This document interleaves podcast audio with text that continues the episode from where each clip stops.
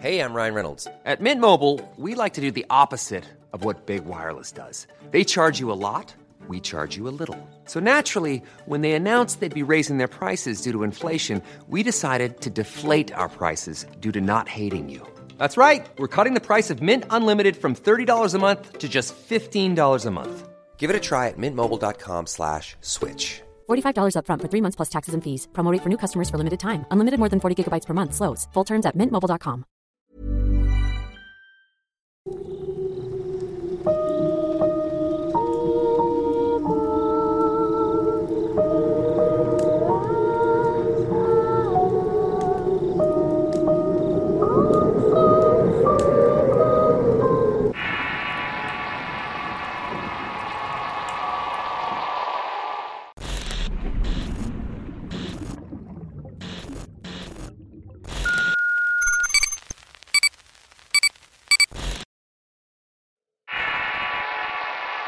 La conexión. Historia escrita y adaptada por Eduardo Liñán para relatos de horror. Fue durante un receso en la preparatoria que tuvimos una idea descabellada. Visitar un cementerio de noche. Mis amigos y yo teníamos la costumbre de contar historias de miedo que a veces encontrábamos en libros viejos de nuestros familiares. Esa era la única manera de tener acceso a un mundo de saber oculto. Una de esas historias contaba que un hombre dedicado a la cacería de fantasmas había asistido a un cementerio en búsqueda de evidencias del más allá, y todo lo encontró en una tumba antigua. Ante eso, y discutiendo si era buena idea planear un paseo como eso, decidimos que debíamos hacerlo. Éramos adolescentes y los riesgos no importaban. Planeamos visitar un cementerio municipal, así que previamente exploraríamos el lugar de día para identificar buenos e interesantes lugares encontramos una zona de tumbas antiguas que databan del siglo XIX. Circulaban nombres rimbombantes y varias historias antiguas contenidas en lápidas derruidas y manchadas por el tiempo. La cita era a las 11 de la noche del cementerio. Íbamos cuatro jóvenes con lámparas, cámaras de rollo, mucho entusiasmo y la idea de captar algo. Un fantasma o un aparecido que se viera como una persona de carne y hueso. Eso se supone que debía captarse en un lugar como ese. Habíamos arreglado con el cuidador a través de una propina el que nos dejara entrar y poder hacer un recorrido por el panteón. El tipo era algo alcohólico y no tuvo reparo en aceptar el dinero que le dimos. Aunque no era mucho, le serviría para pasar un buen rato con su bebida para que nosotros camináramos entre las tumbas. Estando dentro no pudimos evitar sentir algo de emoción y un poco de temor, pues el panteón de noche se mira distinto. Es como si estuviera guardando para tragarte y no dejarte salir. Sombras, figuras y tumbas parecen vigilantes a medida que vas avanzando. Los pasillos, algunos enmontados, hacían difícil andar y a pesar de tener ubicada la zona de tumbas viejas, nos terminamos perdiendo unos minutos haciendo más pavoroso el momento. Temíamos de que fuera a salirnos algo de las lápidas. Aunque pudiera parecer irrisorio estar en un lugar como ese y en la noche hace que tu mente te haga unas jugarretas que te erizan la piel. Te inventas historias extrañas que te hacen estremecer de solamente imaginar que te resulten ciertas. Luego de un rato recuperamos el rumbo y al recorrer un pasillo que no recordábamos llegamos a un tiradero de basura. Flores secas, vasos de veladoras y ataúdes antiguos haciendo una pila de metal oxidado que nos hizo mirar más de cerca. Eran viejos féretros que habían sacado de las tumbas viejas y los habían colocado ahí uno sobre el otro.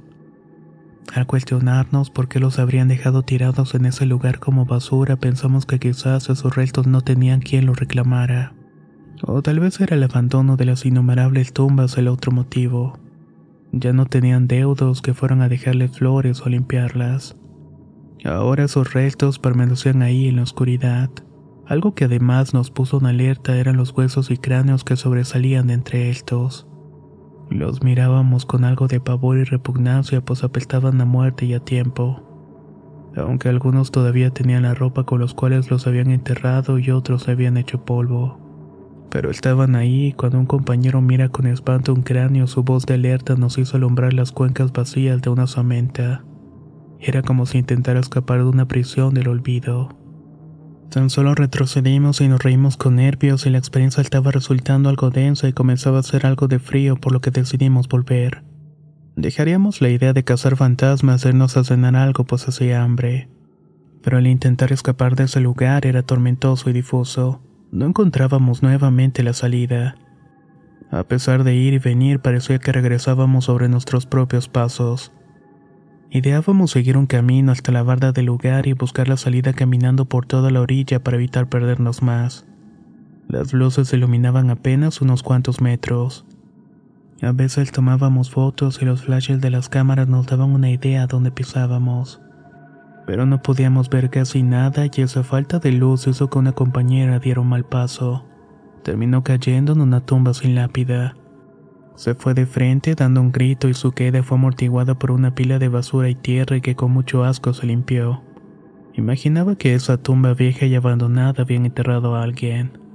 Después de las burlas y el momento hilarante que nuestra compañera nos dio, encontramos algo que jamás imaginamos que hallaríamos. Brujería. La luz de su lámpara iluminó una especie de trabajo negro que se veía muy bien elaborado. Nunca pensé que estaría de cara con un verdadero hechizo de daño como lo era eso que estaba dentro de la tumba. Mi amiga salió rápidamente del sitio, iluminamos bien y era extraño. Lo primero que notabas era una especie de frasco cuyo contenido asqueroso brillaba con la luz pues contenía cosas brillantes dentro. Por un lado del frasco permaneció vigilante la figura de un diablo de pasta.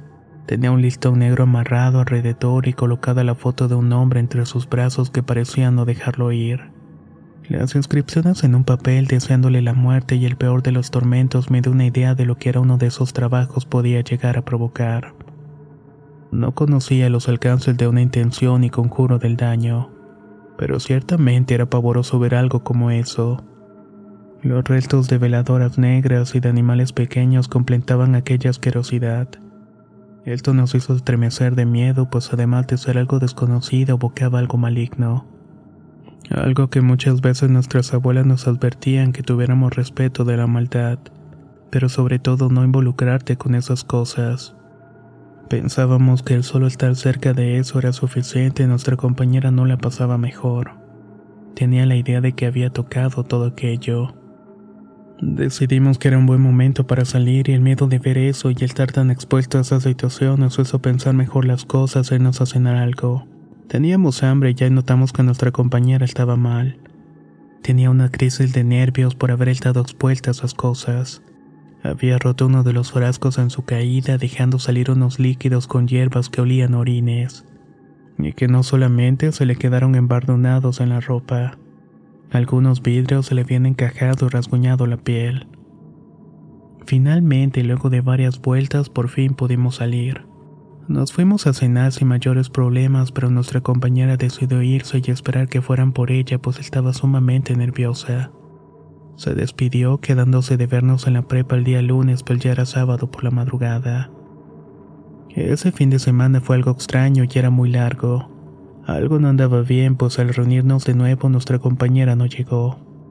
Decidimos ir a su casa y su madre nos comunicó que estaba hospitalizada pues había enfermado de los nervios. Deliraba, tenía fiebres y decía que algo malo le estaba pasando. Al preguntarnos sobre lo que habíamos hecho le dijimos la verdad, sobre el recorrido y la situación con los frascos llenos de cochinadas. La mujer palideció al punto de corrernos con groserías por nuestra imprudencia y culparnos de todo lo que estaba pasándole a su hija. Sin poder entender qué era lo que estaba ocurriendo, regresamos algo inquietos, asustados y nerviosos por no saber qué era lo que le había pasado a nuestra compañera. Pero las palabras de su mamá fueron muy duras y claras al momento de describir el malestar. Y quizá los problemas que estaba teniendo no lo sabíamos y decidimos esperar a que fuera el lunes para aclarar las cosas pero pasaron algunos días sin que se presentara a clases. Una amiga de ella nos dijo que intentaron visitarla en su casa pero nadie abrió la puerta. Tampoco estaba viviendo alguien, pues según los vecinos la familia había salido de vacaciones y eran mentiras. En este punto de la historia, los compañeros que habíamos ido al recorrido decidimos regresar al cementerio para buscar algo. No sabíamos qué y tampoco en si realmente algo nos daría las respuestas, y mucho menos que fuéramos a encontrar la tumba. Aún así fuimos, al buscar con suerte pudimos hallar la zona antigua y la tumba donde había caído la compañera. Todo parecía como la habíamos dejado aquella noche, pero al mirar el interior nos dimos cuenta de que no era así. Se habían llevado las cosas y las brujerías que encontramos, pero aún permanecían restos de lo que se había roto. Los vidrios, las hierbas, esa pestilencia que nos hizo retroceder. Y más cuando vimos venir a una persona a nuestro encuentro. Era un hombre mayor con un rostro iracundo que de inmediato nos preguntó con severidad si nosotros habíamos dejado ahí las brujerías en las tumbas. Ya estaban enterados los cuidadores que andaba alguien profanándolos para echar trabajos y cochinadas para dañar a la gente. No teníamos idea de lo que el viejo estaba diciendo y tampoco pensábamos que era lo que podía decir con personas muertas por brujería. Esas palabras nos hicieron encender un foco de alerta y me atreví a preguntar si sabía qué pasaba cuando abrían esos frascos. Lo que nos dijo no nos dio calma y por el contrario nos puso más nerviosos. Luego de aclarar las cosas sin contarle la situación con nuestra amiga, el hombre se sentó en una tumba. Se limpió el sudor con un paliacate en tanto pensaba qué decirnos. Muy seriamente empezó a contarnos algo que nos hizo también sentarnos de igual forma en las tumbas. Él era cuidador del cementerio desde hacía mucho tiempo. Nos platicó que muchas personas que se dedican a la brujería llevan sus trabajos a tirar en tumbas viejas o en otras más nuevas sobre todo si sabían de personas que habían muerto de forma violenta. Mencionaba que era común encontrar esas cosas cuando limpiaban o cuando exhumaban cadáveres cuando ya nadie tenía que pagar a las cuotas.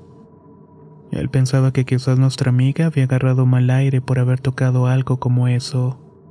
A veces pasaba que cuando un incauto pasaba y se topaba con esos trabajos, siempre le ocurrían cosas como mala suerte, accidentes o enfermedades. Nosotros escuchábamos atentos sin poder dar crédito a esas palabras.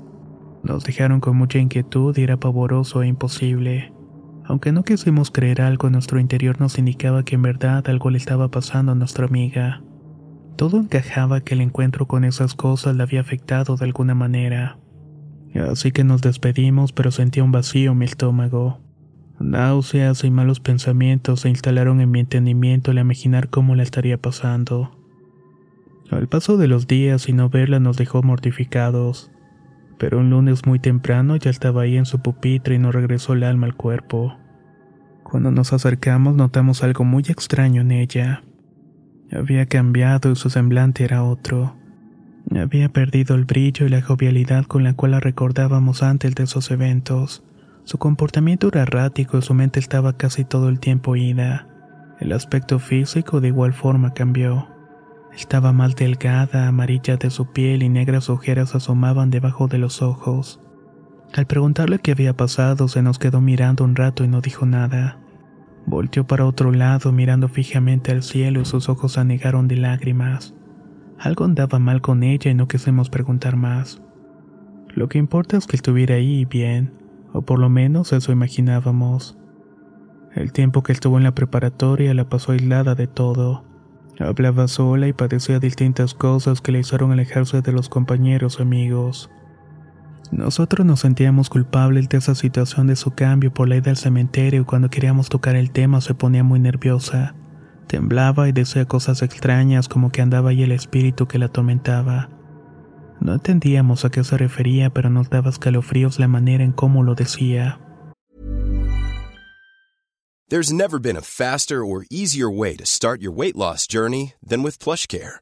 PlushCare accepts most insurance plans and gives you online access to board-certified physicians who can prescribe FDA-approved weight loss medications like Wigovi and Zepbound for those who qualify. Take charge of your health and speak with a board-certified physician about a weight loss plan that's right for you. Get started today at plushcare.com slash weight loss. That's plushcare.com slash weight loss. plushcare.com slash weight loss.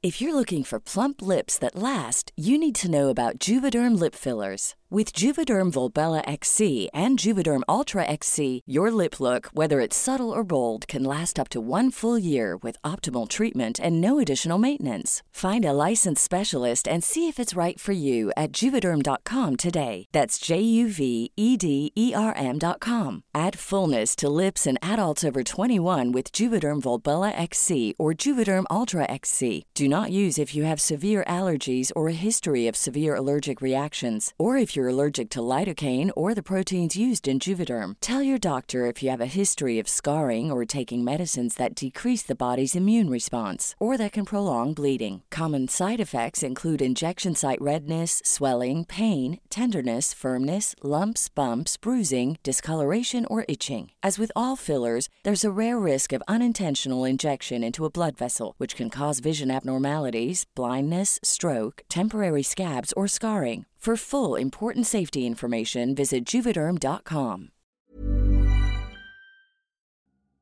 La primavera está aquí, así que es el mejor momento para sacar lo viejo de la rutina y vivir nuevas experiencias, entre ellas nuestros estrenos de terror. Y hasta una nueva manera de obtener dinero con tus compras gracias a iBota.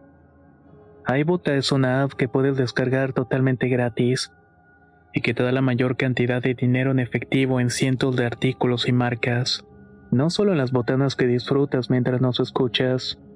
Olvídate de otras apps que son igual que brujos charlatanes y solamente te dan puntos fantasmas. Con iBota simplemente agrega tus ofertas a la aplicación y obtén dinero real que podrás transferir a tu cuenta bancaria, PayPal o tarjeta de regalo. No lo dudes y únete a una comunidad con 50 millones de usuarios que ya disponen de los beneficios de más de 2.700 marcas y tiendas, como Lowe's, Macy's, Sephora y Best Buy. Y para que termines de convencerte, en este momento iBota está ofreciendo a nuestro público 5 dólares solo por probar iBota usando el código ROR cuando te registras. Solo tienes que ir al App Store o Google Play Store y descargar la aplicación iBota gratis para comenzar a ganar dinero en efectivo y usar el código ROR. Esto es iBota en Google Play o App Store y usa el código ROR. Aprovecha los nuevos comienzos y corre a descargar la aplicación para ganar más cashback.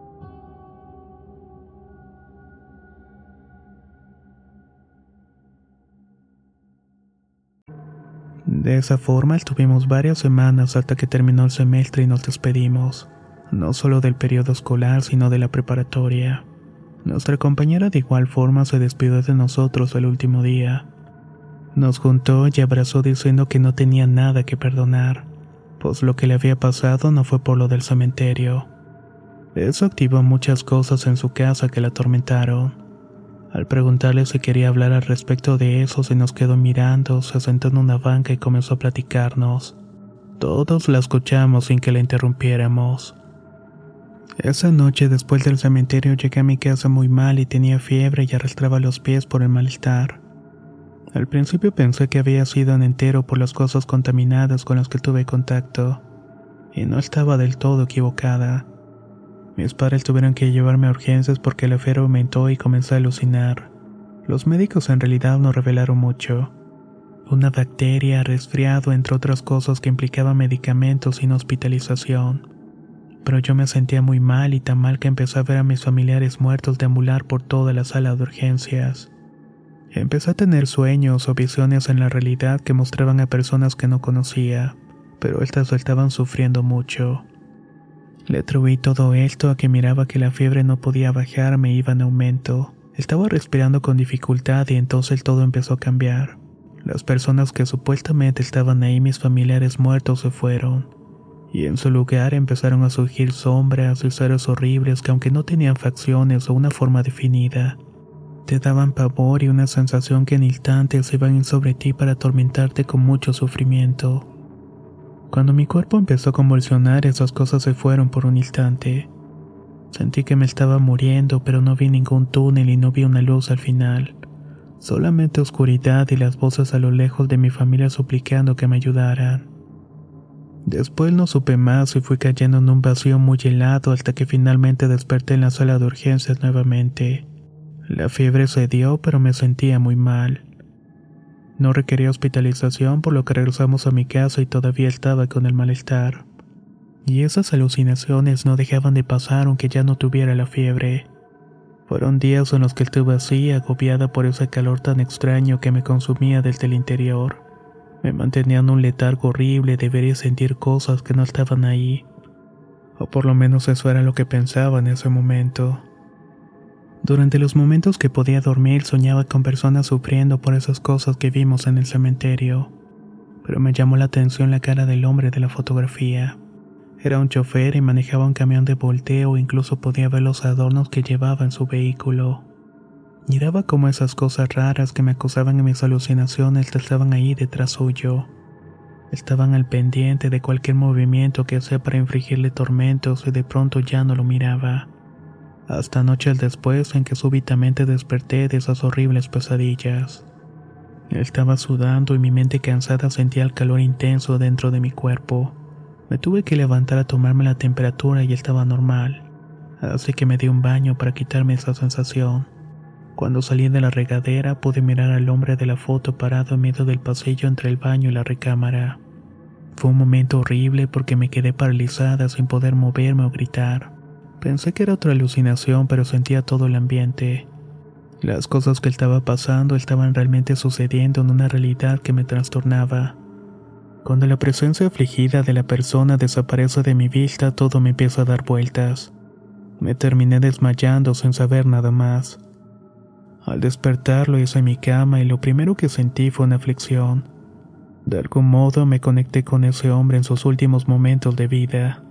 Así lo entendía, pues no tenía otra explicación sobre su presencia fantasmal en mi casa. A partir de ahí comencé a mejorar mi salud, pero aún tenía esa sensación de que en cualquier momento iba a mirar cosas. Y así fue, ya que la última noche que pude experimentar la fiebre sucedió algo que desafió toda lógica. Pude ver el verdadero y horrible ser tras la maldad que sufrió aquel hombre. Los brillantes números del reloj despertador marcaban la 1.34 de la madrugada y apenas hoy podía dormir.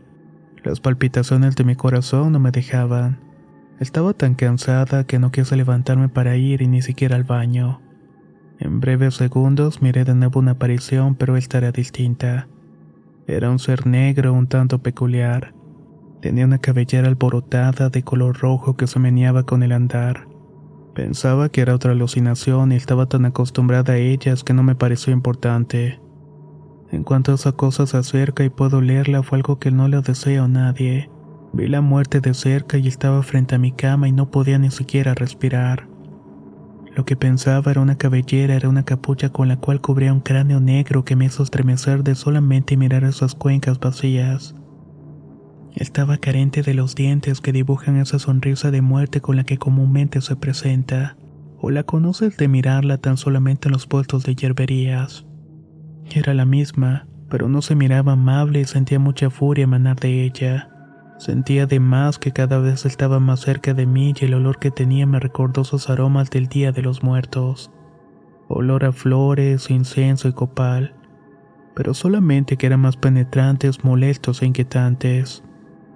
Cuando pude despejar un poco la mente e intenté encender la luz, alguien más lo hizo en ese momento. Era mi papá quien se había levantado al baño y al prender el foco esa cosa frente a mí desapareció.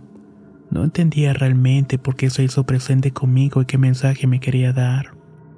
A partir de esos eventos cercanos a la muerte todo mi entendimiento cambió. Todo lo que creía de igual forma tomó otro sentido. Ahora que estoy por irme a cerrar esta etapa de mi vida, les cuento lo que me pasó por esa experiencia en el cementerio. Siento que debo ayudar a esa gente y a sacarla de la oscuridad de los panteones. Están sufriendo allí enterrados por todas esas cosas horribles que les pueden llegar a hacer por la brujería. Por eso les agradezco que me lo hayan mostrado y no me arrepiento de haber sufrido lo que sufrí. Ahora sé perfectamente lo que tengo que hacer. Luego de esa fantástica historia y la despedida de nuestra amiga nos quedamos con cierta amargura. Pensamos que su vida no sería como la de nosotros, de la de los jóvenes que se preocupa por otras cosas y ahora ella está tocada por una situación sobrenatural y para siempre. Después de ese día ya no la volví a ver hasta después de unos años en la universidad. Era otra y se había transformado en una especie de mujer dedicada al esoterismo. Sus blancas vestimentas y pies apenas cubiertos con sandalias se presentaban ante ti para hablar con calma. Era otra y su mirada me indicaba que había cumplido lo que había prometido para ayudar a las ánimas y a todas aquellas personas tocadas por la brujería. Y todavía lo seguía haciendo pues se dedicaba al esoterismo como vidente. Después de ese evento que sufrió, la conexión que tuvo la dejó marcada para siempre. Hoy en día todavía pienso las noches cómo pudo haber sido su vida. tan cercana a la muerte y luchando en contra de entidades peligrosas que dañan y atormentan a las personas. Aunque creo que quizás es algo que nunca sabré de primera mano.